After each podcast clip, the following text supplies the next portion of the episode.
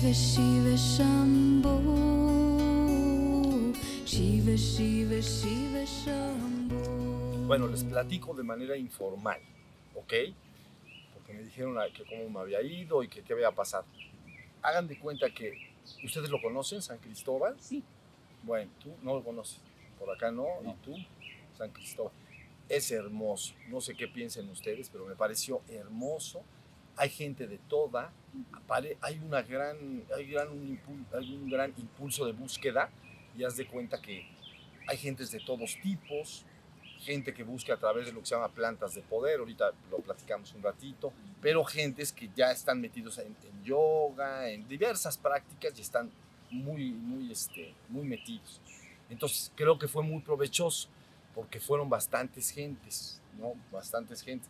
Y lo que se hizo fue de tre- tres días de la semana, martes, miércoles y viernes, se hicieron tres satsangs. Ahí en el, cerca del zócalo del- de la ciudad hay un centro que se llama Centro Luz o Casa Luz o algo por el estilo. Y entonces tienen unos salones muy hermosos y el de hasta arriba está precioso. Y ese es el que nos dieron. Entonces ahí nos sentamos. Ya fue José con, conmigo, José eh, Fernández. y- Fernández. Entonces él hizo todas las filmaciones porque quería hacer un documental de todo lo que había pasado. No tanto filmarme como lo están haciendo acá, sino más bien captar lo que había pasado. Y entonces me estuvo filmando ahí por todos lados, me filmaba y yo pues decía, pues fílmame y punto.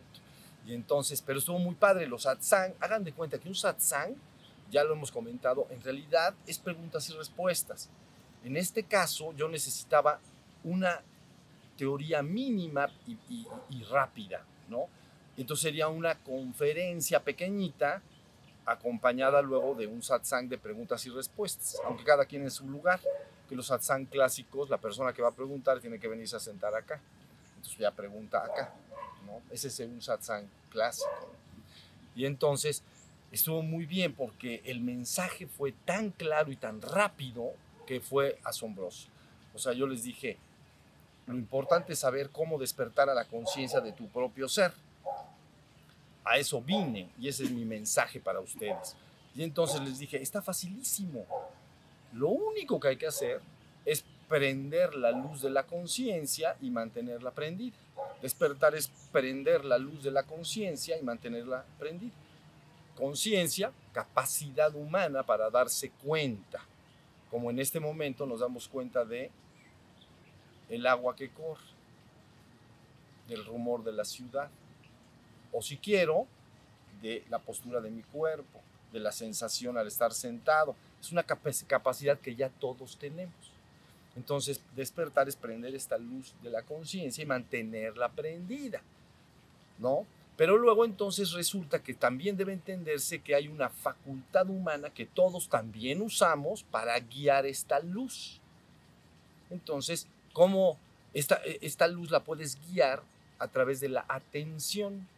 Entonces, ahí están las dos palabras que se necesitan para saber lo que tienes que hacer para despertar a la conciencia de tu propio ser.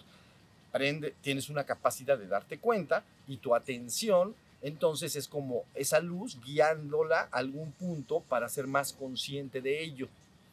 Entonces, si guío particularmente mi atención a algo, al canto de un pájaro o a un sonido particular o a lo que sea, me hago preferentemente consciente de ello. He tomado la, la luz de la conciencia y la he apuntado. Entonces aquí creo que les he dicho, la conciencia sería como prender la luz de una habitación, en este caso hacia afuera y hacia adentro también. Y en segundo lugar, la atención, entonces es como tener una lámpara de mano, ¿cómo le llama? Linterna. Entonces guío con la linterna y aprendo a usar esta capacidad natural que tengo, ¿no? La puedo guiar. Entonces les estuve, es- les dije, esa es toda la teoría. ¿Por qué? Porque la atención entonces, si la guías y aprendes a dirigirla hacia afuera, poco a poco, luego hacia el cuerpo y la vas llevando hacia ti mismo, hacia tu sí mismo, estás alumbrando. Ya lo hemos dicho una y otra vez. Cuando corren los, la mente ahí, pues es lo que veo, porque es lo que estoy alumbrando. Pero derivado de prácticas diversas, etcétera, si la mente se hace silenciosa y se acalla, aunque sea un minuto, la luz penetra y alumbra a mi propio ser. Punto. Entonces he cobrado la conciencia de mi propio ser. A las personas que logran esto se asombran de esa conciencia de soy. Soy porque soy consciente y me doy cuenta de que soy. Entonces soy consciente, me doy cuenta de que soy. ¿Y cómo lo hice? La atención fue hacia allá adentro, guiar. ¿Sí se entiende? Esto fue muy importante porque luego en conversaciones posteriores hubo gente que, que me platicaba, ¿no? Que había practicado mucho y usado plantas de poder para, para su despertar de conciencia y que también había hecho muchas prácticas y cursos de todo tipo y vipassanas y se habían metido a talleres, ¿no? Pero que por primera vez en su vida les había quedado perfectamente claro lo que se tenía que lograr. Dice, y, y ni una palabra que tenga yo que formularme una idea. Si tú utilizas cualquier palabra como samadhi o nirvana, tu mente se ve obligada como que, como que a imaginarte qué será. Y en este caso esas palabras están eliminadas. Tú dices, es tu propia facultad de darte cuenta la que estás usando, pero la estás dirigiendo hacia, el, hacia ti mismo, hacia el sí mismo. Finalmente se despierta. Y entonces la ves. ¿Qué sucede? Que una vez que se despierta, la mente vuelve a, a entrar en acción y, y vuelve entonces a ya no darme cuenta de que soy. Y eso entenderíamos, me quedé dormido. Ya estoy otra vez en la mente, ¿me entiendes? Y ya estoy otra vez distraído y ya no me puedo dar cuenta de que soy, porque ya, ya no puedo alumbrar directamente al sí mismo. ¿Sí se entendió? Con el correr del tiempo y las personas practicando, llega un momento en que prenden la luz de la conciencia, ahora sí, todo el tiempo hacia afuera y hacia adentro, pero su mente está siempre en silencio. Y entonces siempre hay conciencia de que soy. ¿No? Entonces, ¿sí se entiende? Aunque puedo utilizar mis facultades mentales en el momento que yo lo necesito. Todas mis facultades mentales están ahí para que yo los use. Todos mis recuerdos, mi inteligencia, mi capacidad de imaginar, de razonar. Pero normalmente no lo estoy usando. Entonces estoy todo el día consciente de mí mismo. Y entonces ya finalmente de ahí sí puedes dar el salto final, ya lo hemos platicado aquí mucho, hacia la conciencia de ser absoluto, ¿no? Que es una interiorización aún tan profunda que la luz de la atención alumbra al sí mismo y nada más. Entonces ahí sí, toda la atención o toda la conciencia que había del cuerpo o del el mundo exterior se, se va. Como si esa luz de la conciencia fuera ya casi, entiéndalo como un rayo láser que entra hacia adentro y todo lo demás queda negro. O sea, no soy consciente del cuerpo ni del mundo. Pero entonces ahí queda el sí mismo. Y en ese momento, en estado de éxtasis, porque salí del mundo y de mi cuerpo y de mi mente, ya no, ya no soy consciente de ello. Entonces, nada más queda el soy, el yo soy. Y la conciencia es inconmensurable. Y entonces ahí sí se llama absoluto. Porque no hay nada que lo contraste. ¿Entiendes? Cuando yo estoy despierto en conciencia de sí, sigue habiendo árboles, personas que, que, caminan, que se ríen, que platican. Entonces hay una, hay como otra información. No nada más está el sí mismo, hay otra información. Pero cuando hago lo que le estoy diciendo finalmente, no hay otra información. Entonces queda el sí mismo en sí mismo. Y le llamamos absoluto porque es, la, es exacto la conciencia carroja. No hay nada aparte de eso que yo soy. Y eso es lo que se llama que la persona se ha fundido con su divinidad o con la divinidad, ¿sí se entiende? En un estado de éxtasis. Ahí todavía, ahí ya conociste la verdad absoluta. Verdad absoluta equivale a que no es una verdad relativa que será sometida al cambio, como en la existencia son las verdades, ¿no? Un hombre es joven, 50 años después es viejo. Fue verdad que era joven, pero luego ya no, ya es viejo. Entonces se llaman verdades relativas, están sometidas al cambio en la existencia. Pero esa verdad de la que te estoy hablando no puede alterarse, no puede cambiarse. Es tu esencia y origen íntimo y eterno, inmutable y absoluto en sí mismo. ¿Entienden lo que esto quiere decir? Esto es, esto es importante. Luego, entonces, si esa conciencia quiere tener a bien volver a abrir los ojitos, porque esto, ahí ya no hay una voluntad individual, ¿entienden? El individuo ha desaparecido en el océano del ser que yo soy. Entonces, si ese, ese ser absoluto tiene bien, a bien abrir los ojos y permanecer enganchado con eso, todo se convierte en el absoluto. Nada está fuera de esa conciencia. Entonces ya toda la existencia también es el absoluto. Por eso en Oriente dicen, al principio Maya es Maya, es ilusión, pero al final Maya es Brahman, el absoluto.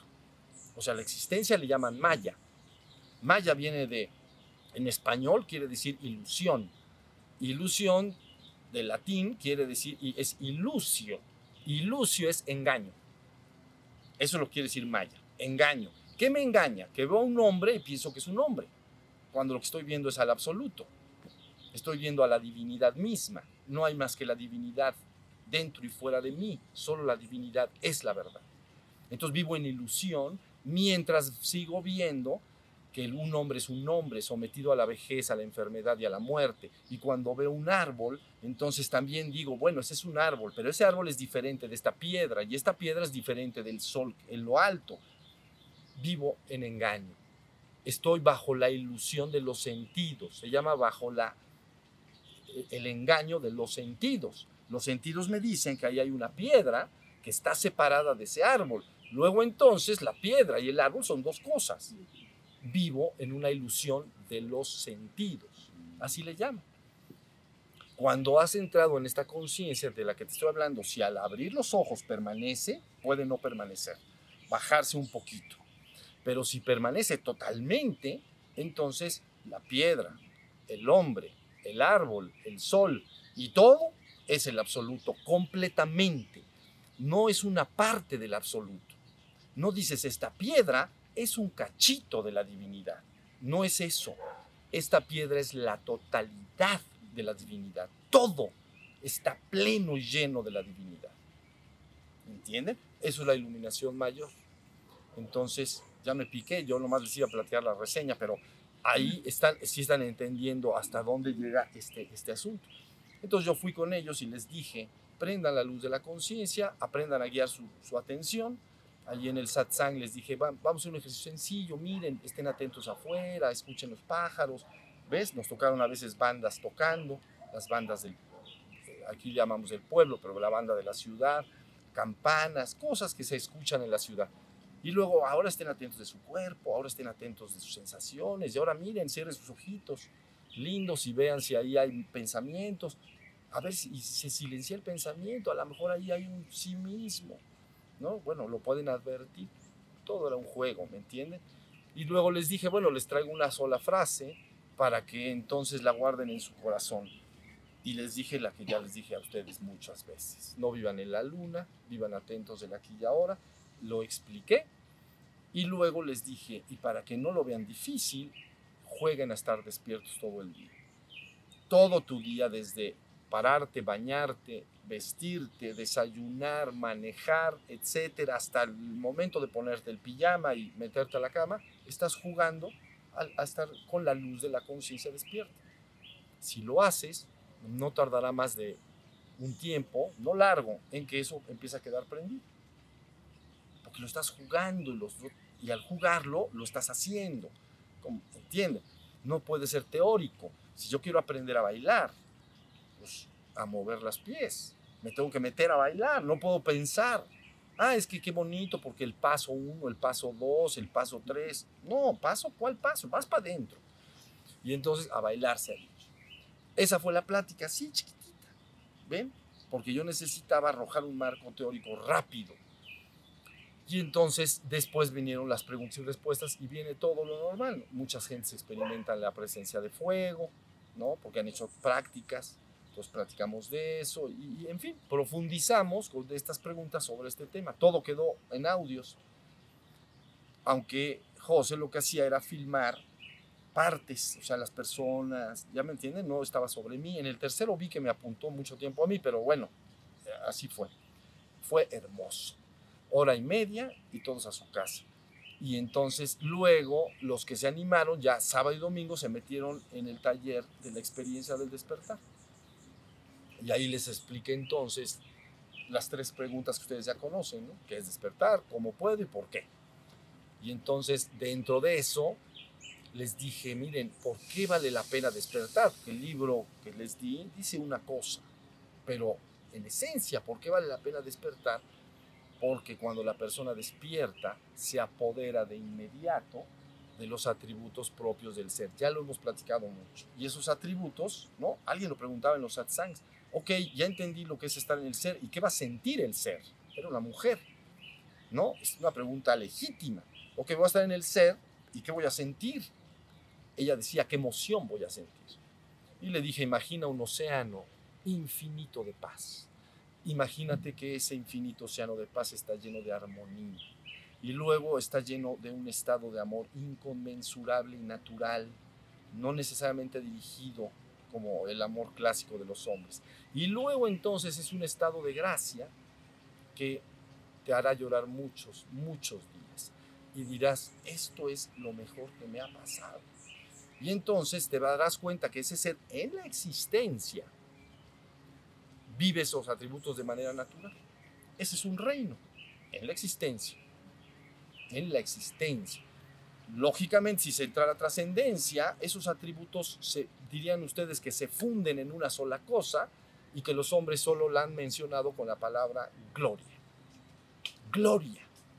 ¿Ves? Oye, es que es paz, es que es más. Es que es esto, es que es más.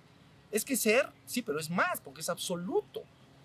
¿Entienden? Ya se fusionaron todos esos atributos, la dicha, ¿no? La, gracia, la armonía, la felicidad y luego el agradecimiento, ¿no? Eso, Y entonces luego puedes estar en esta gloria, fundido. ¿Ya viste? Entonces, esta pregunta es legítima. Les dije, ¿por qué vale la pena despertar? Porque vas a estar en ese reino del puro ser y eso es lo que vas a vivir. Y no es poco.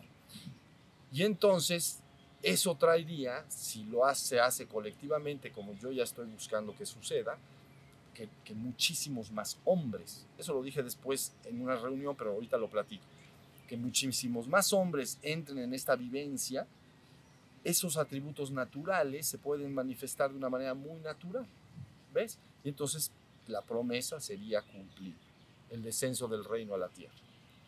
De ahí las palabras, les traigo una buena nueva les traigo una noticia. Viene el reino al mundo. Pero es una promesa que se hizo hace dos mil años. ¿Entienden? No se ha podido consumar. Porque la gente quiere crear con su mente ese reino. Pero todos piensan que ese reino debe ser diferentemente creado. Entonces, no es así. Tiene primero que despertar el ser y entonces los atributos naturales son los que manifiestan esto. ¿Sí se entiende? En fin, entonces, ¿por qué vale la pena? Por eso. Y luego finalmente ese ser ya puede consumar su despertar completo. Vale la pena. Y estaban muy contentos. Y todos aprendieron y todos hicieron sus prácticas. Y ya saben, ahorita hacemos unas de esas. Y, así fue. Luego allá eh, alguien que tenía mucho interés en, que yo estuviera con él, con ellos, porque es una pareja, ¿no? Una pareja que uno es de Chile, entonces está perfectamente al sur, y otra es al norte, americana pues, por ahí por Washington. Y tienen una hija en común que nació en México. Entonces, muy hermoso, muy hermosa pareja. Y entonces querían que por fuerza hablara yo con ellos, etc. Entonces accedí a quedarme un día más para poder ir a su casa. Y entonces me dijeron que les diera un mensaje eh, especial, ¿no? Aparte de la enseñanza, que es lo que acabo de decirles, ¿no? Entonces les dije algo así, miren. Les dije, lo que yo verdaderamente anhelo es el despertar colectivo de la humanidad. No estoy particularmente interesado en los despertares parciales de uno y otro y otro. Yo sé que esos despertares parciales, luego esas personas despiertas, hacen grandes cambios en la humanidad. Pero yo quiero un despertar colectivo para poner fin al mundo. Entonces, ellos no entienden muy bien lo que esto quiere decir, pero bueno, se los voy a explicar poco a poco.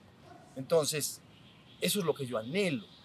Les dije, pero para que eso suceda, entonces inicialmente yo necesito al corazón de América y no tanto la mente de Europa. Entonces, hagan de cuenta que el corazón de América es algo así como sus habitantes originales, los originales. Y lógicamente con las mezclas que después se fueron llevando a cabo con las migraciones, principalmente de Europa, ¿no? Francia, Inglaterra, España, Italia, ¿no? Entonces viene y hay una combinación de mezcla, ¿no? De, de, digamos, de una nueva civilización que va surgiendo.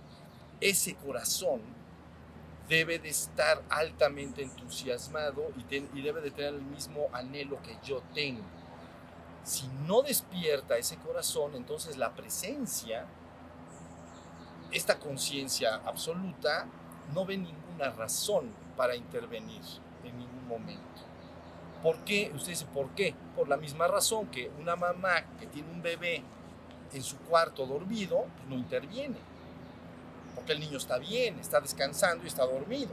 Si se despierta y clama, llora o se mueve y hace ruido, la mamá inmediatamente responde. Diríamos que la conciencia del ser que yo soy no ve nada mal. Ya. Y como no ve nada mal, no hace ningún esfuerzo para cambiar nada. Si no se lo piden. En mi caso, hace ya muchos años, en el 91,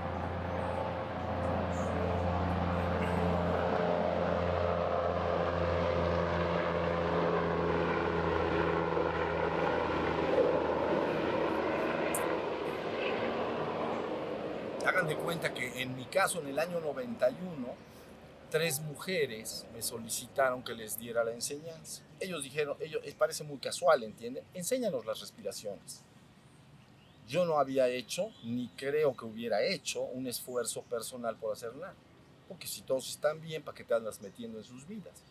Están contentos, no están llamándote, no hay un clamor del mundo, o al menos no lo estás oyendo. Entonces, cuando lo solicitan, entonces esta presencia interviene más. ¿Comprenden lo que quiere decir? Entonces yo dije, el corazón de América, esto no es despectivo en relación a la mente de Europa, nada más estoy distinguiendo que la mente de Europa o la mente humana es altamente racional y al principio genera un gran obstáculo. Todo lo quiere racionalizar. En cambio, el, la gente que yo estoy diciendo está mucho más propensa a entrar en la vivencia directa. ¿Sí se entiende?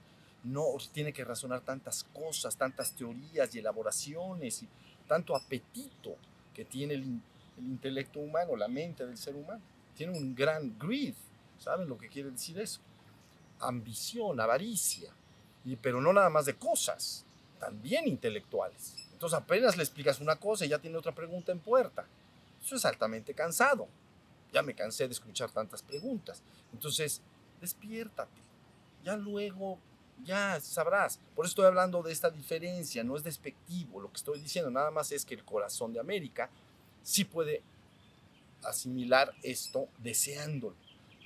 Y si empieza a desearlo, y si empieza a anhelarlo, esta presencia empieza a tener más actividad dentro de, las, de la comunidad. Empieza a despertar a la totalidad poco a poco. ¿Entienden? Si eso sucede, entonces este corazón se convertiría en una poderosa ola expansiva que puede ir por todo el mundo, créanlo, por todo el mundo buscando y logrando un despertar colectivo. Pero necesitamos el corazón de América primero. Y entonces eso es en lo que estoy ahorita más interesado. ¿Sí se entiende? Yo les dije, este corazón puede empezar a intuir de manera muy precisa algo que les voy a decir. Una, una frase que dejé dicha ya porque hay una razón especial para eso. Les dije, ellos pueden intuir el Quetzal ha venido y nos vestirá a todos y a todas con plumas preciosas de múltiples colores. Eso fue lo que les dejé dicho. Y entonces, lógicamente, ese Quetzal, ¿no? Estoy hablando de Quetzalcoatl. Este Quetzal, Quetzal es esa conciencia del ser despierto, ¿entienden? Que entra en la humanidad y convierte a la humanidad en un Quetzalcoatl. Porque en esta terminología la palabra serpiente no es despectiva, es el ser humano en su aspecto material. ¿Entienden? Es un coatl.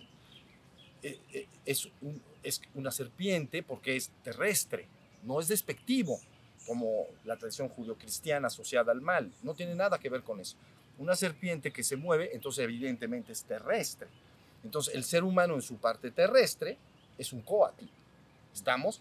Pero debe vestirse de plumas preciosas. Entonces necesita un quetzal. Ustedes conocen los quetzales, son estas aves verdes, etc. Bueno, entonces, ¿qué es este quetzal? Es esta presencia y esta conciencia despierta. Y si ese corazón lo intuye, no saben el poder de este quetzal en acción. Lo que pasa es que necesita primero hacerse el llamado. ¿Sí se entendió? Yo dejé escrito por ahí hace muchos años, porque yo sé por dónde voy. Y aparte trabajo muy en tiempo y forma. En las primeras colecciones de libros dejé explicado un documento pequeñito, que era una frase pues, misteriosa, porque nadie nunca me preguntó por ella, ¿ven? Pero yo la dejé especialmente en todos los libros al principio.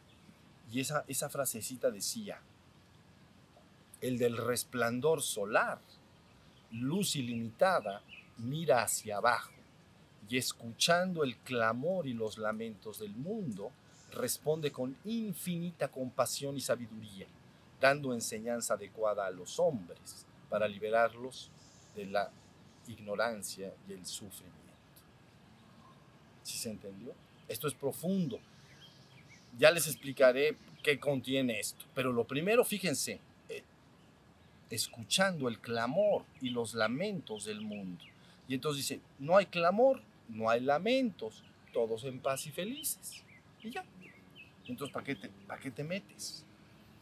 ¿Entiendes? No ve ninguna razón esta conciencia, todo entiendan que lo ve perfecto en sí mismo, todo.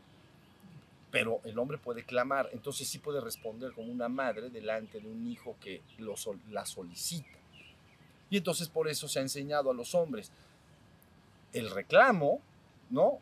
Obliga a la respuesta. O le llaman el llamado, obliga a la respuesta. Pero tienes que llamar. Si no llamas, pues no hay respuesta, porque no llamas. No, no ha pasado nada, nada más que no llamas. Si se entendió lo que está pasando, entonces yo dije, ese corazón lo necesito bien anhelante.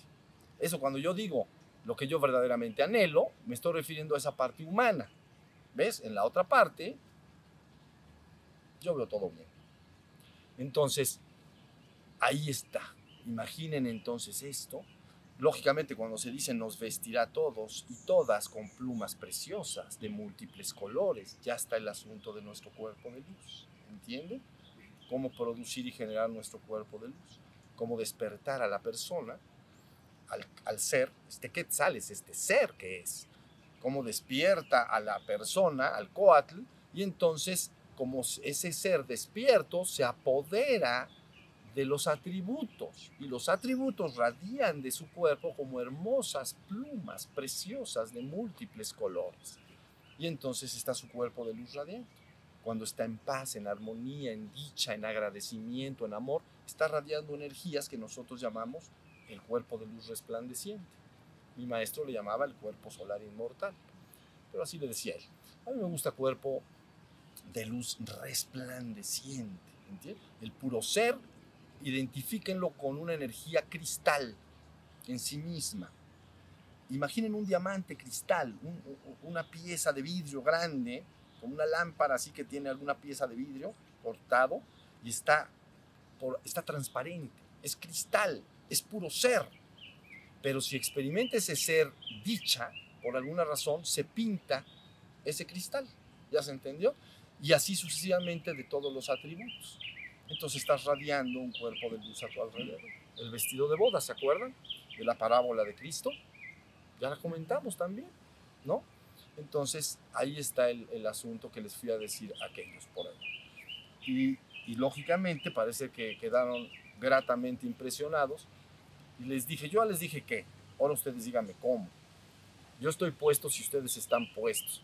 Y entonces, por lo que entiendo, van ya a rentar un lugar para, para ellos me quieren decir ahí Sambo, es como me dicen. ¿no?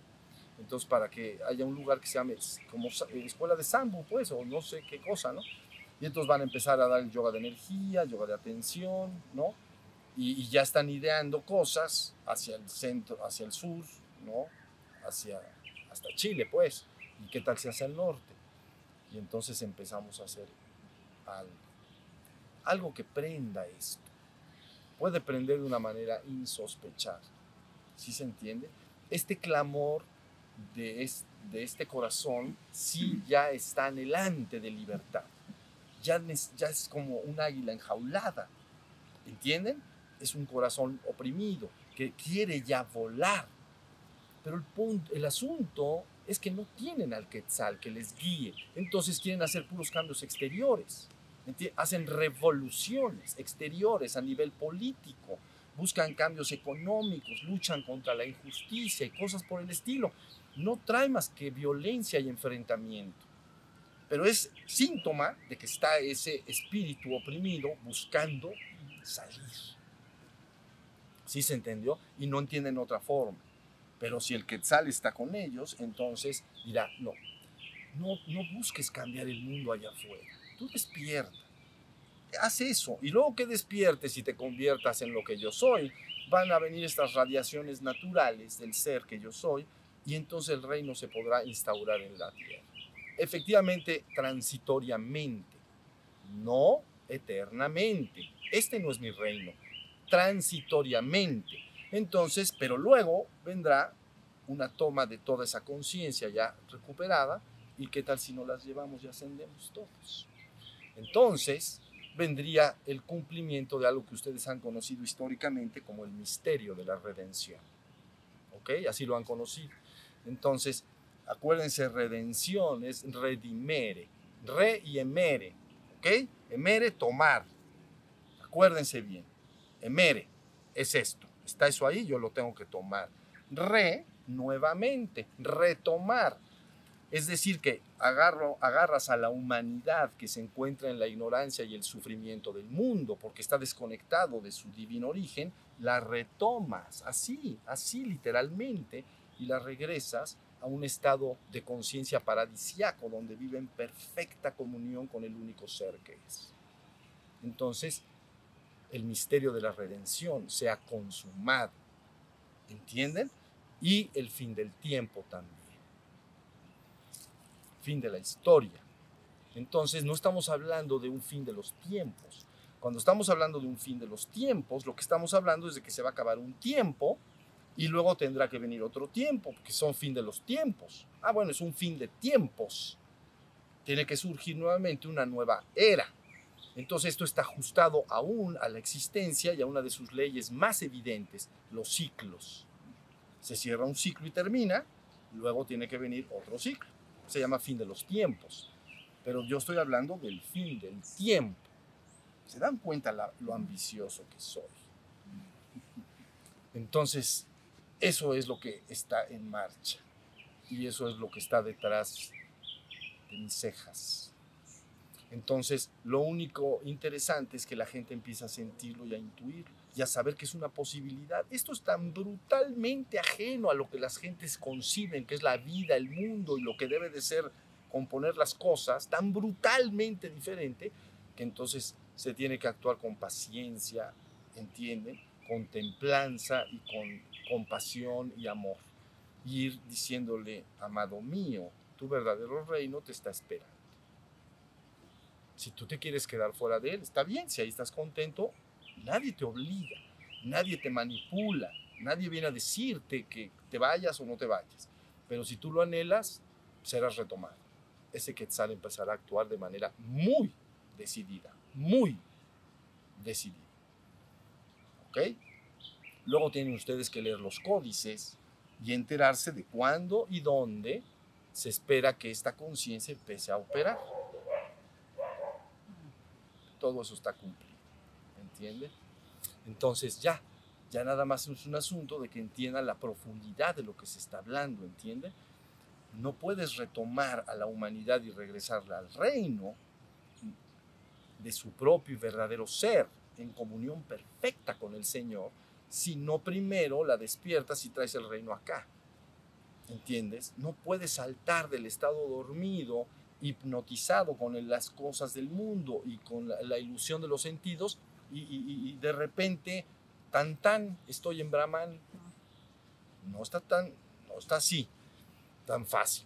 Primero hay que despertar a la persona, se apodera naturalmente de estos atributos, trae el reino al mundo, se cumple la promesa o que se prometió hace dos mil años y luego viene el fin. Venir el fin, traer el fin, lo que quiere decir es que tu conciencia ahora se, se ha identificado tan plenamente con tu ser que pierde todo interés por lo que tú llamas el mundo. Y entonces resulta que tú, el mundo que concibes tan real simplemente se desaparece. ¿Entiendes? Es si quieres entenderlo así, es como un, este mundo es como un canal de televisión que perdió rating. Ya nadie lo quiere ver. Es hermoso, yo no estoy diciendo que no, ¿entienden? Hay amaneceres hermosos, las lluvias son exquisitas, los olores y aromas, todo eso está hermoso. Pero no es mi verdadero reino, porque mi reino es un reino eterno del ser. Y este es un un, reino efímero de tránsito y finalmente temporal. Entonces no es mi reino, es hermoso. Yo veo todos los amaneceres, veo los atardeceres y disfruto todo, pero yo sé que el reino que yo soy no es este exactamente. Entonces, imagínatelo así, este reino siendo un canal de televisión, pero tú empiezas a decirles, miren, hay otro canal que es muy bueno y está divertido y es, eh, van a estar más contentos y felices. Entonces la gente empieza a llevar su conciencia lentamente a ese otro canal. Entonces el otro, el, primero del que les hablo, que sería este mundo exclusivamente, pierde rating. Y como pierde rating, a la quiebra. Y como se fue a la quiebra, desaparece. Y entonces, ya se acabó. La conciencia que ustedes ven todas las realidades, ustedes me preguntan, ¿Qué es la existencia? Son todas las realidades que te puedas imaginar, porque es multidimensional. Es más, es como un, bueno, ahorita ya lo hay, como estas televisiones que tienen canales y no sé cuántos canales tienen. Todos. Entonces, pero lo que yo estoy hablando es, no nada más quieras cambiar de canal en la existencia, sino busca el canal de los canales el de las estrellas.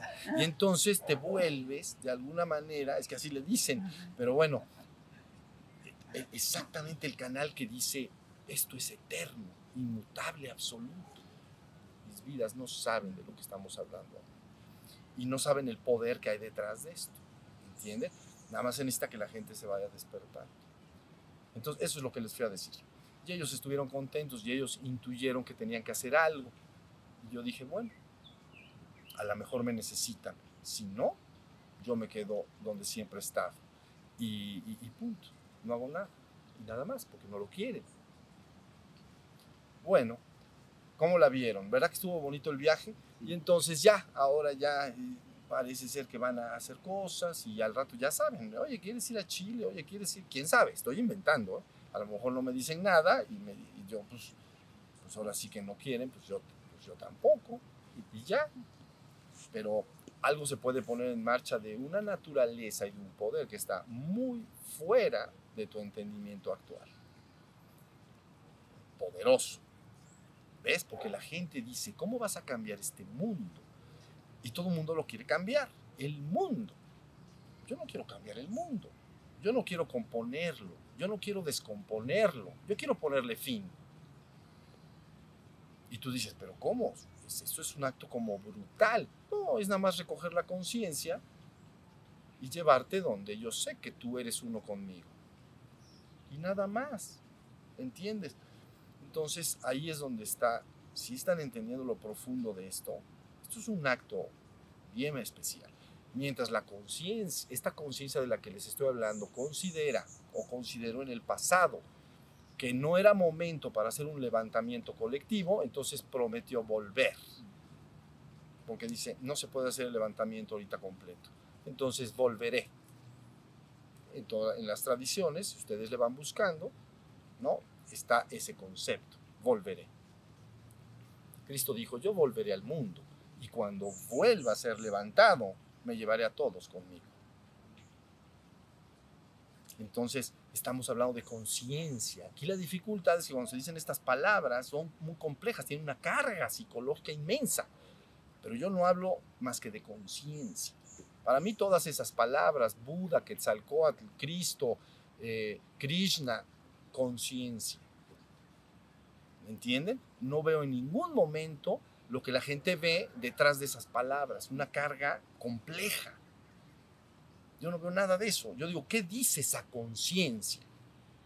Ah, pues aquí dijo esto, aquí dijo esto, aquí dijo esto. Ah, bueno, pues es lo que dijo. Nada más, ¿entienden? Así como yo lo veo, yo lo sé, yo sé lo que estoy diciendo. Pero entonces, la dificultad siempre es que detrás de las palabras la gente se confunde y piensan que estás diciendo algo que verdaderamente no estás diciendo. Tú estás diciendo, esa conciencia se ha manifestado continuamente en la historia y ha dicho cosas. Igual lo dijo Quetzalcoatl acá. ¿Se acuerden? Yo volveré. ¿No lo dijo? Díganle a los de la ciudad de Cholula que yo volveré a ellos. Fíjense lo que les dijo. Entonces los consolaré entonces destruiré al animal maligno y todos los hombres pondrán caminar en paz. Eso fue lo que dijo. ¿Ven? Es conciencia, conciencia. No se habla de una personalidad, ¿entiendes? Ah, lo dijo y entonces, conciencia. Una conciencia que sabe lo que estoy yo diciendo en este momento. ¿Sí se entendió? La reaparición de esa conciencia, los códices la ubican en, 1900, en el último catún del quinto sol. El último catún del quinto sol es 1993-2012. Casualmente es cuando empezamos a dar clases en el Hotel del Alba. ¿Ves? El Alba, el amanecer. 1991, 93. Empezamos en el 91, pero de manera privada. Eran seis estudiantes estas dos mujeres estaban. Entonces había poquitos, ¿ve? Nada más los cuates, como quien dice. En una casa, luego en otra casa, ¿no? 91 y 92, pero públicamente 93. Hotel del Lago. Y entonces ahí transcurrieron cinco años más. Se activó la cosa y entonces me vine a este jardín, 14. Ya se cerró. El Catún cerró el 21 de diciembre del 2012. Yo trabajo en tiempo y forma. Entonces, eso dicen los códices. ¿Dónde y cuándo está esa conciencia? Se habla de conciencia. Por favor, no me malinterpreten porque me causarían un problema. Yo no estoy hablando cosas como que eres la reencarnación de Quetzalcoatl o cosas por el estilo. Yo no estoy diciendo eso. Yo estoy diciendo que se sabe muy bien cuando esa, la conciencia vuelve a estar en un proceso cíclico actuando nuevamente. ¿entienden? Y entonces está ubicado en el último Katun. Y donde el último avatar, sea Catl, dijo acá, donde dio su enseñanza, en la capilla real. ¿Sí se entendió? La frase de las que les platico más. Sí. ¿Sí? Sí. A ver, mira. La frase que dejé escrita es por esto. Mira. Vamos a la terminología primero náhuatl y luego nos vamos a pasar a la terminología tibetana, ¿ok? Para que entiendan. En los náhuatl hay cinco tezcatlipocas, ¿ok? El del centro, el del norte, el del sur, el del este y el del oeste. Cinco tezcatlipocas, ¿no? Bien.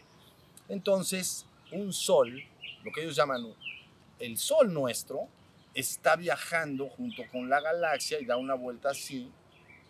La galaxia va viajando y dando una vuelta, va dando vuelta, así. ¿Ven? Así. Entonces la vuelta dura, no lo he contado yo, ¿verdad? Pero creo que los 203 o 206 millones de años. Pero aparte ese sol, nuestro sol, este que está acá, entonces también viaja, pero hace, un, eh, hace así. Como las plumas tienen sus resortes, igualito así. ¿Ya vieron? Ahora, cada vueltecita tarda 20. Voy a hablar de números que no son exactos porque si no nos, nos vamos a confundir. 25 mil años. Es 26 mil y pelo, no, no, 25, porque si no va a ser, nos vamos a hacer bolas. Entonces, 25 mil años tardas en hacer esto, una vuelta. ¿La vieron? Si tú divides entonces una vuelta entre 5, ¿cuánto te da? 5. Entonces, primer sol, 5 mil años. Segundo sol, 5 mil años. Tercer sol, 5 mil años. Cuarto sol, 5 mil años. Y quinto sol. Este se cerró el quinto sol ahora, ¿no? Entonces, 5 mil años. ¿Ya? Ahora, gobernado por la ley de los ciclos, entonces esta conciencia que ellos llaman Tezcatlipoca, y ahorita les voy a explicar por qué lo llaman así, ¿ok? El del espejo humeante, de, una sola, de un solo pie. Quiere decir que si tú tienes un espejo y él entra al lado de la existencia, tiene un pie puesto en la existencia y tiene un pie puesto en la trascendencia. Por eso dicen Tezcatlipoca tiene un solo pie, está cojo. Todo el mundo dice, no, pues pobre cuate. Entonces lo que quiere decir es que está la mitad en la existencia y la mitad en la trascendencia. Entonces se dice, esa conciencia, hagan de cuenta, como que da un banderazo de salida con unas banderas, empieza la carrera del quinto sol, ¿no? la experiencia creativa del quinto sol. Estoy hablando nada más de náhuatl. Ok. Entonces ese se llama el primer Tezcatlipoca. Unaile se llamaba. Entonces se manifiesta como un hombre. ¿Ok? Un avatar. Entonces luego, eh, por la ley de los ciclos, mil años después, aparece entonces el- uno de los otros cuatro y se manifiesta humanamente como un Quetzalcoatl. Cuando es humano le llaman Quetzalcoatl, pero es la emanación de ese Tezcatlipoca, vamos a decir. De hecho, los cuatro que le siguen al primero, el primero, uno, dos, tres, cuatro, estos cuatro, dicen los códices, emanan del primero en una bola de incienso. Entonces quiere decir que son emanaciones del primero. ¿Entendieron? ¿Me estoy explicando? Bien, entonces el primero es en el año 5000, me voy a ir de reversa. En el año 4000 emana el siguiente que, con un avatar humano y que es Quetzalcóatl, un Quetzalcóatl humano. Y sigue dando la enseñanza de qué es lo que se debe lograr. ¿Ok? Ahorita les explico qué se tiene que lograr. Mil años después, entonces emana otra vez la conciencia. ¿Comprenden? Y entonces ya estamos, ¿qué? Ayúdenme, en el 3000. Y entonces se, se manifiesta como un avatar humano, un Quetzalcóatl humano. Luego otra vez, en el año 2000, ¿ya? Luego otra vez en el año 1000 y finalmente el cuarto en el año 1000 después de Cristo. Ese es el que ustedes conocen centralmente como Quetzalcóatl, el rey tolteca, Seacatl Topinztli Quetzalcóatl, ¿ok? Y entonces ahí está. Luego resulta que entonces se tiene que cerrar el ciclo. Entonces mil años después necesita nuevamente esa conciencia. Se dice, es el que se manifiesta mil años después, es el primero. Reabsorbe a los cuatro y cierra el ciclo. Tan, tan. Y entonces se cierra el quinto sol. Y ellos dicen, nace el sexto. Yo, recuerden que yo no estoy pa- particularmente interesado en un nuevo ciclo, estoy interesado en el fin. Pero bueno, así está en la visión tolteca. ¿Sí está, ¿Está entendido? Entonces la conciencia, ustedes llamarían espiritual o la conciencia del ser que somos, manifestando esta humanidad, digamos, y dando las lecciones oportunas de lo que debería lograr esa humanidad. ¿Qué debe lograr esa humanidad? El estado de Tlahuizcalpantecutli, aquel que se hace morada de la luz. Es lo que tienes que lograr. Morada es una casa, pero en este caso, esta es la casa y el morador es la luz. ¿Ya vieron? Y esa luz ya quiere decir que el ser está, lo que les acabo de decir, es para que tú seas morada de la luz, quiere decir que estás despierto y que ya la luz radia de ti. Tienes que lograr el estado de Tlahuizcalpantecutli, porque el estado de Tlahuizcalpantecutli es la conciencia de Quetzalcóatl. ¿Sí se entendió?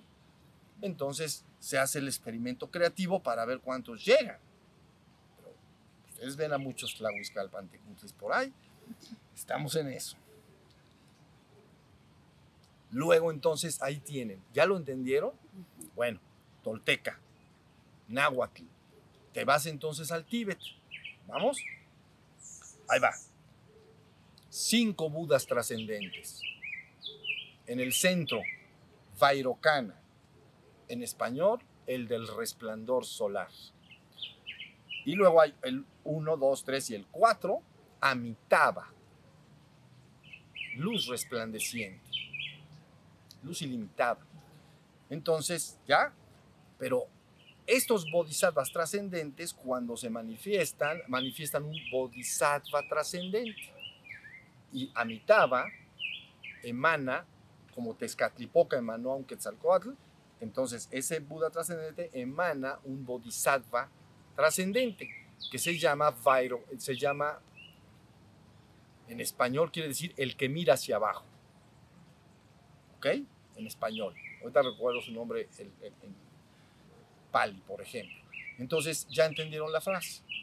El del resplandor solar, es el del centro, luz ilimitada, mira hacia abajo y escuchando el clamor y los lamentos del mundo, responde con infinita compasión y sabiduría, dando enseñanza adecuada a los hombres para liberarlos de la ignorancia y el sufrimiento. Ahí está. Entonces, eso es lo que quiere decir esa frase. ¿Sí se entendió? Entonces, ahí tienen este bodhisattva trascendente de Amitabha. Bueno, ahorita vendrá. ¿Ya entendieron? Idéntico. Dos civilizaciones que aparentemente no tenían ningún contacto, resulta que están diciendo literalmente lo mismo. Entonces, por eso se está, habla y habla de se cierra el quinto sol, ¿qué va a pasar? ¿No? Por eso le llaman los especialistas a Tezcatlipoca, en otro, en otro de los idiomas indígenas es Bolom Yoptec. Dice, es un personaje, va a, dice, va a armar la suya. Ese no llega sin armarla. ¿Y ven? Pero yo, el que les está hablando, no estoy hablando de personalidades, no estoy hablando de la reencarnación de Quetzalcóatl o cosas por el estilo, estoy hablando de la conciencia. Por favor, no se me vayan a perder en eso. Me causan un grave mal si empiezan a entender cosas que no estoy diciendo. Es la misma, es la conciencia, que en un momento dado, basada en la ley de los ciclos, vuelve a, a, a entrar en acción, ¿no?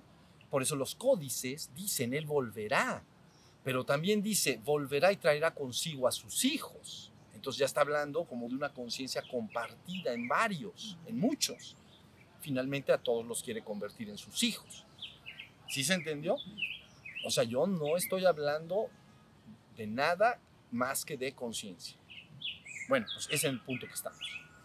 Entonces, pero yo todavía digo, otro ciclo, ¿y qué tal si le damos un sergón? Es un, eso es eso es infinitamente ambicioso en las vidas, sepan. Pero no tiene un gramo de ambición personal.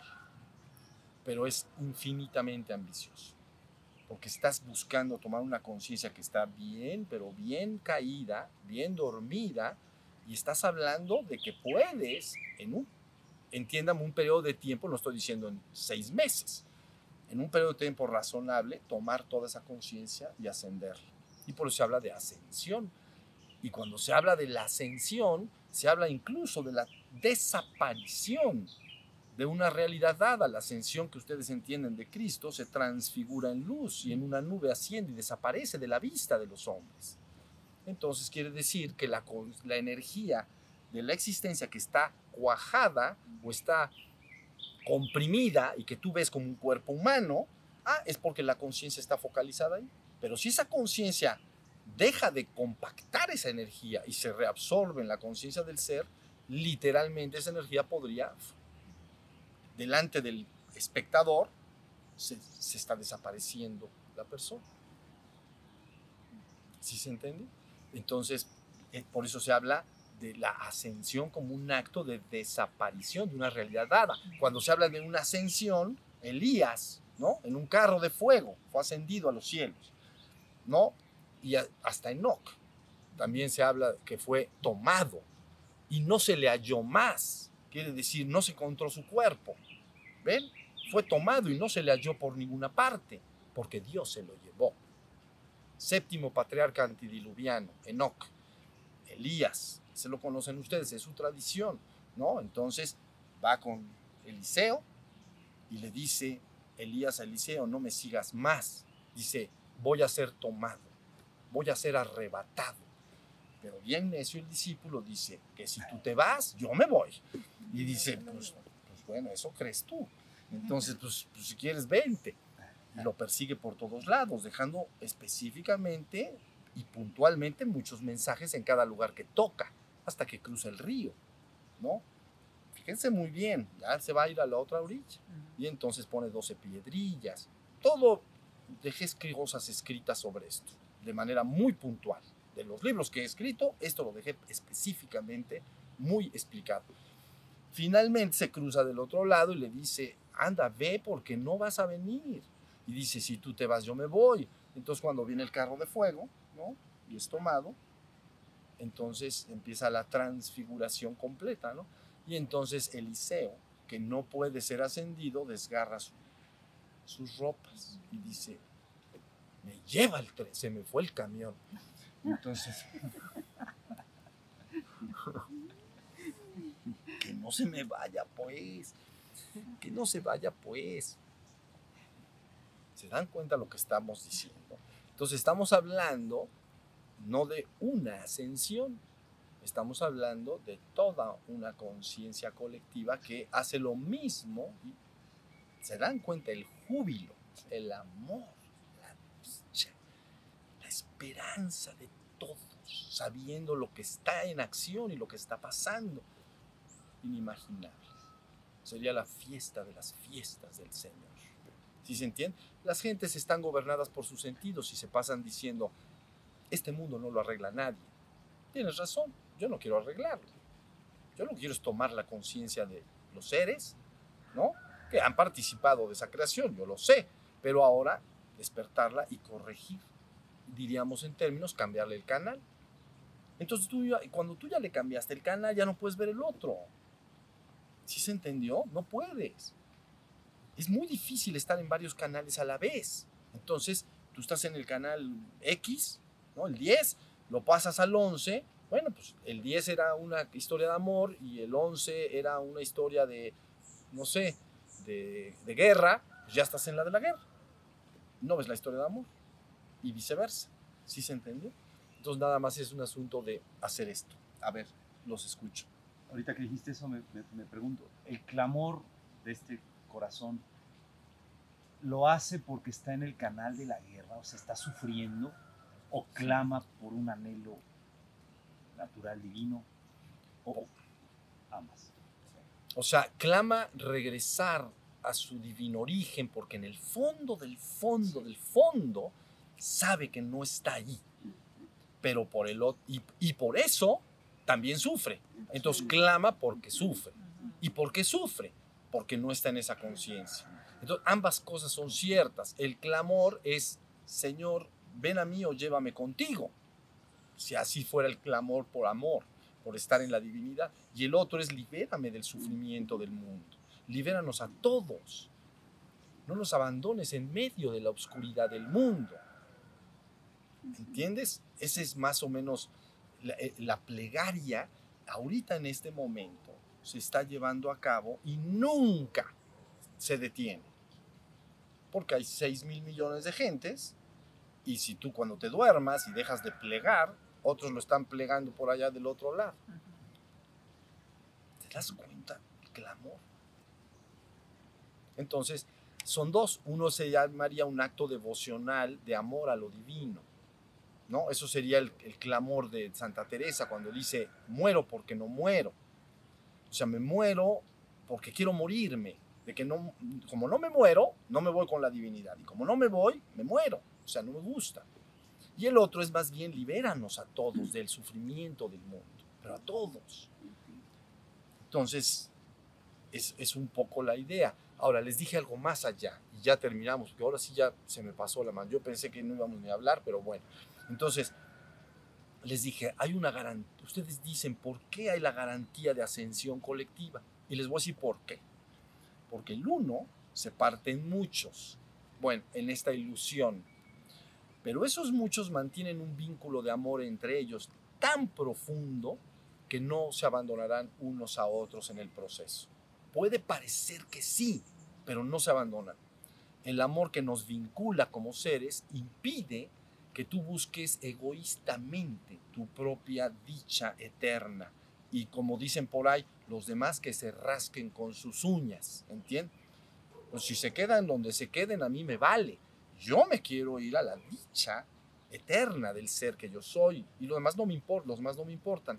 Eso ahorita puede parecer, pero no, va, no sucede así. Conforme el proceso va avanzando, el vínculo de amor que nos une, porque somos uno. Parecemos muchos, pero somos uno. Ese vínculo entra en acción.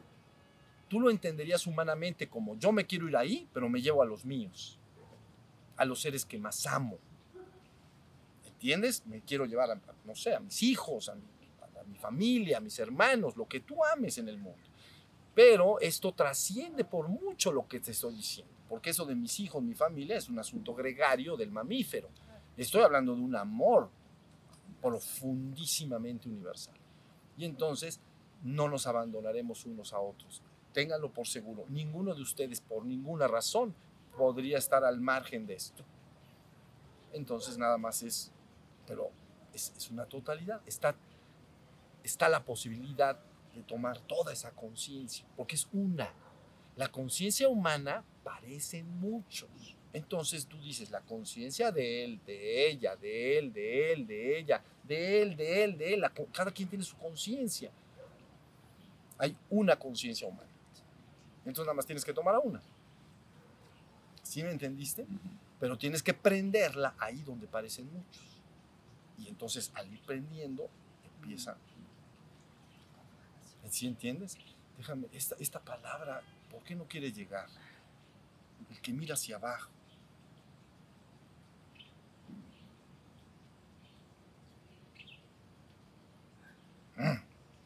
Otro día se las digo. Bien. Pero ¿por qué unos sí se van, se van antes a fundirse con esa conciencia y otros?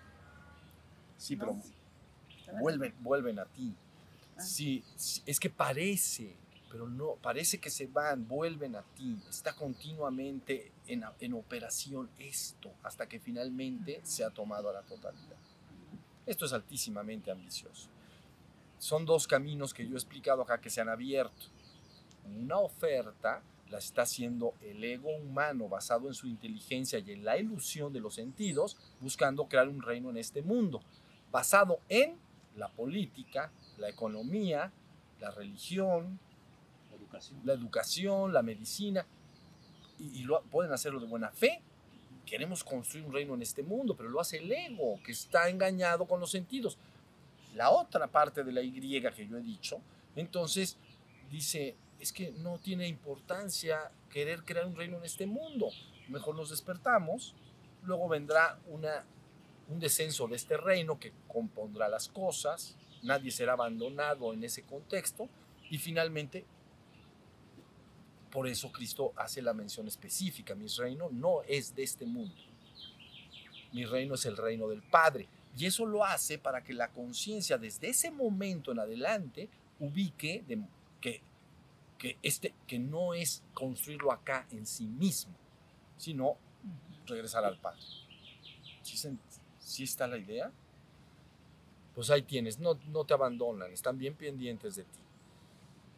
Si es necesitaran bajar 10.000 ángeles para cargarte y subirte a los cielos, eso va a suceder.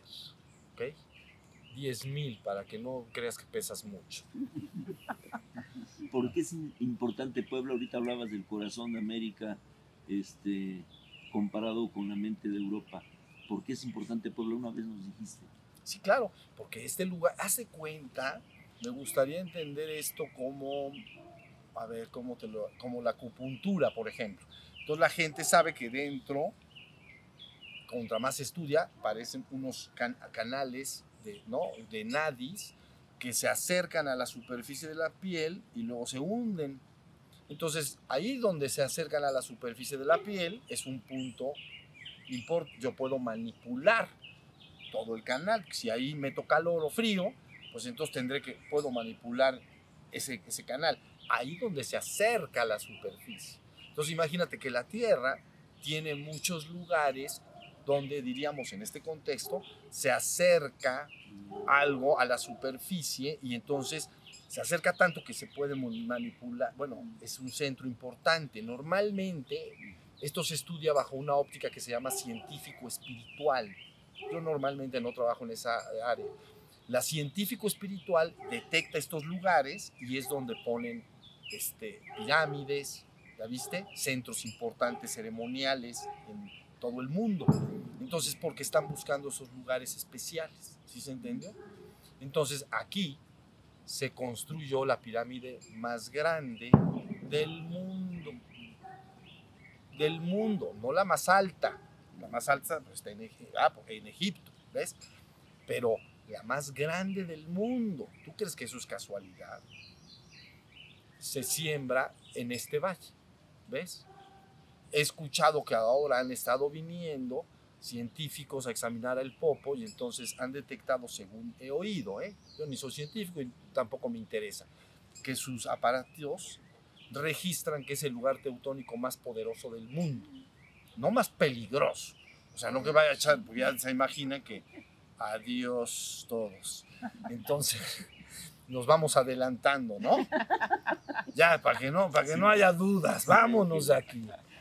No, no es cierto. Entonces, no es el más peligroso, quiere decir el, el más poderoso. Quiere decir que hacia abajo, el, poder de la madre, el magma, el kundalini de la tierra, está de alguna manera en ese, en ese lugar teutónico de altísimo poder. Sin saberlo, cuando pedimos que nos hicieran el favor de instalar esta columna, finalmente resultó que la beta estaba no sabíamos, ni lo supimos. Hasta después dije, buena onda, ¿ves? Esa columna que está ahí, su veta, donde sacaron la piedra, está aquí en el popo. Entonces dije, qué bonito, pero no lo hicimos a propósito, ¿ven? Esto va sucediendo y luego vas sabiéndolo, no al revés. Ah, lo voy a planear así, voy a hacer esto. Bueno, contestando entonces, es un lugar que tú llamarías eh, de puntos importantes en la Tierra, ¿no? Que si Stonehenge por allá y que si no sé qué por allá y que si Egipto y que, que no. Mesoamérica está tapizado de centros ceremoniales y de, ¿no? Entre Palenque, Monte Albán, este, y luego es, no, Chichen Itza, Palenque, Monte Albán y Teotihuacán. Ese cuadrante y adentro y alrededor, no saben la cantidad de eh, centros ceremoniales y, que había, ¿no? Entonces, bueno, se construye entonces acá la este, pirámide más grande del mundo. No la dos, no la tres, la más grande del mundo. Pero la gente ni enterada, ¿entiendes? Ni enterada. Cuando llegan los españoles, entonces también su parte más esotérica, ¿no? Ellos llegan 12 franciscanos y están buscando un lugar para sembrar la nueva Jerusalén. Y entonces, ¿qué lugar elige? Aunque la leyenda dice que aquel soñó, ¿te acuerdas? Soñó que los ángeles bajaban y trazó la ciudad, ¿se acuerdan? ¿No? ¿Quién? Entonces, este se llama... eso dice la leyenda oficial, por decir, ¿no? Que este hombre soñó, se despertó y le dijo a la gente, a ver, soñé esto, caminemos por el área para ver cuál es el lugar, ¿no? Poner la ciudad. Esa es una. Pero la otra es que los, estos franciscanos sí tenían una intención por detrás, y es sembrar la nueva Jerusalén celestial en la tierra. Es una como emulación de, la, de, lo que ellos entienden como la nueva Jerusalén celestial. ¿no? Y, no, y aquí mismo, la ciudad de Puebla funda. Puebla es la réplica de la nueva Jerusalén celestial. Entonces, desde el punto de vista de las civilizaciones anteriores, es la principal ciudad sagrada. Del mundo prehispánico y la principal ciudad santa del virreinato de la Nueva España. Entonces, ¿ves? Está el Popo, está el Valle, ¿entienden? Nunca yo hablado, había hablado de esto así, pero bueno, ya ni modo. Entonces, sí es un lugar que tiene una importancia capital, así yo le llamo, capital. Y yo le puse el corazón del corazón de América, ve que bien necio. Entonces dije, este es el corazón del corazón de América. A decir, sí, porque él está ahí, entonces ya le puse nombre, ¿verdad? Se cree lo máximo, ¿qué? Pero no, no es por eso, es por lo que estoy explicando. Entonces es un lugar importante, importante. Y tiene mucho que decir todavía. Es por eso que Quetzalcoatl, el rey tolteca, ¿ven? Él cae en desgracia porque consume jugo de hongos, hablando de las, de las, este, ¿cómo? de las plantas de poder. Hay que, hay que tener un cuidado ahí especial. Ya lo, lo- lo hablaré con calma. Porque me preguntaban allá, ¿no? Había gente que me decía que había explorado mucho con ese. Y yo les dije algo. Lo aclaro y luego hablo lo de. Yo les dije, mira, para mí, estoy absolutamente seguro que el ser que tú eres no necesita ningún agente externo para ser lo que eres. Ya lo eres. Nada más te tienes que dar cuenta que lo eres.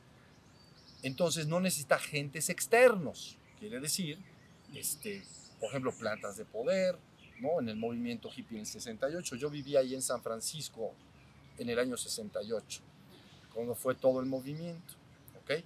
Entonces, bueno, ahí fue el SD, comprende.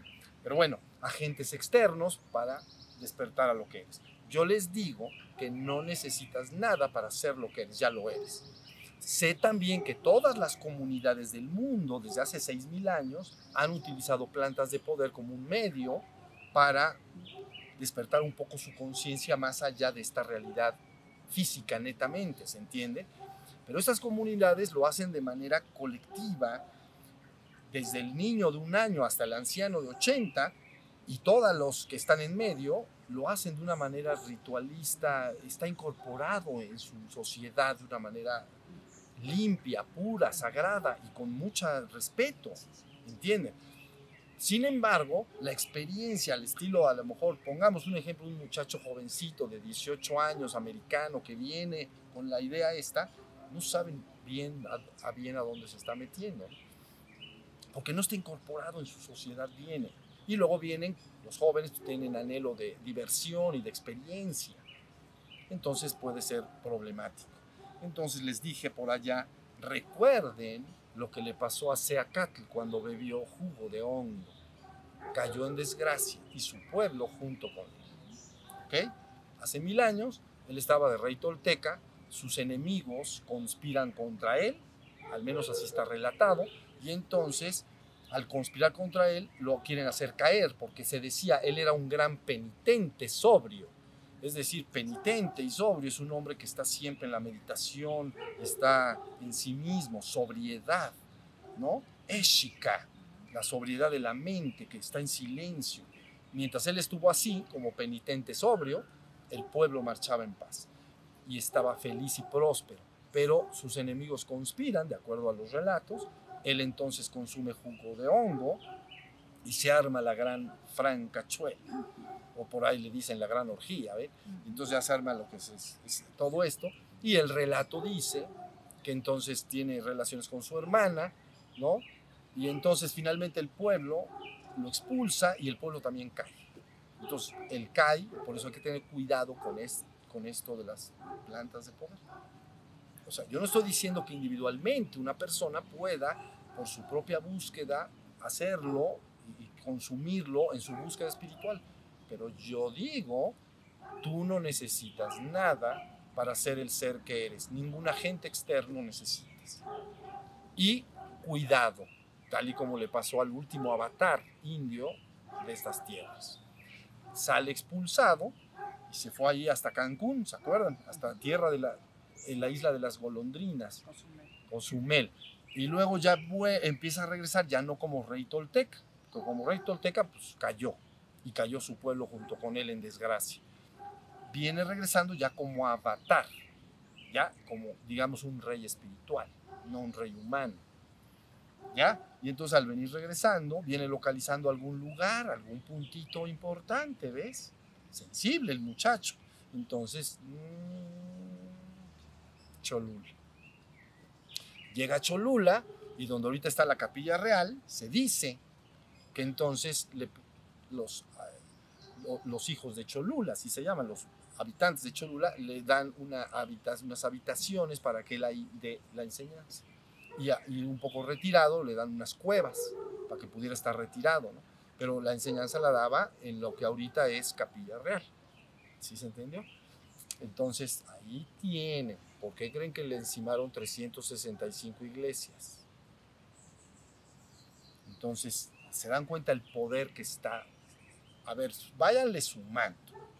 Cuando Cortés llega y sube a la punta de ese lugar y escribe hacia España, dice, me volteé en todas direcciones y no veía lo que nosotros entenderíamos como capillas, o sea, cosas religiosas, en todos sentidos. Dice, estaba lleno de eso. ¿Se dan cuenta la importancia? Y está entonces ahí, está eh, la pirámide más grande, está, era un centro absolutamente espiritual y religioso.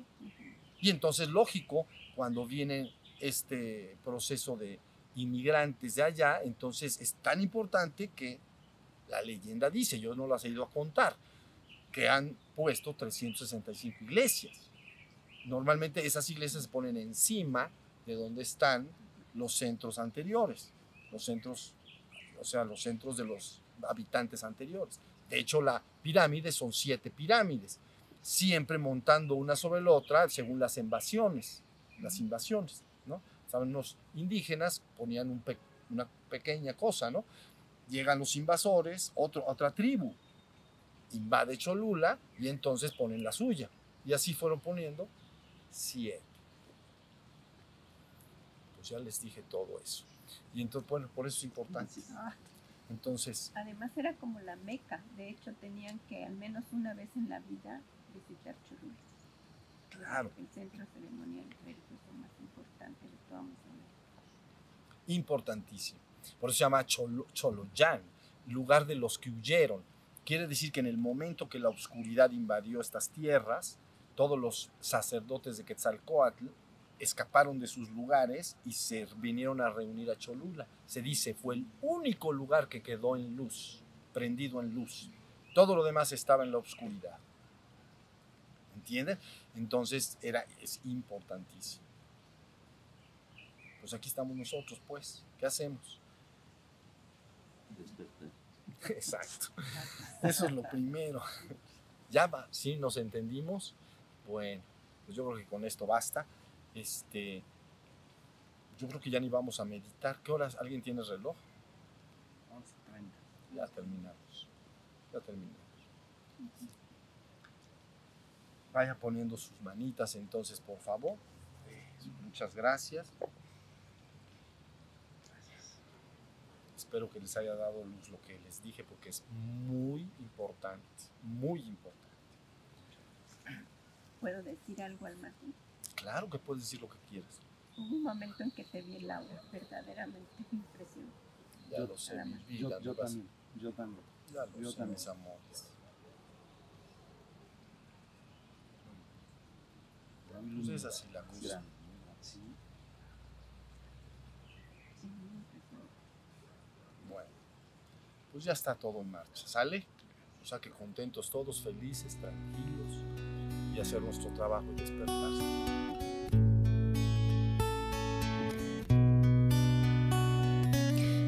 Shiva Shiva Shiva Shambho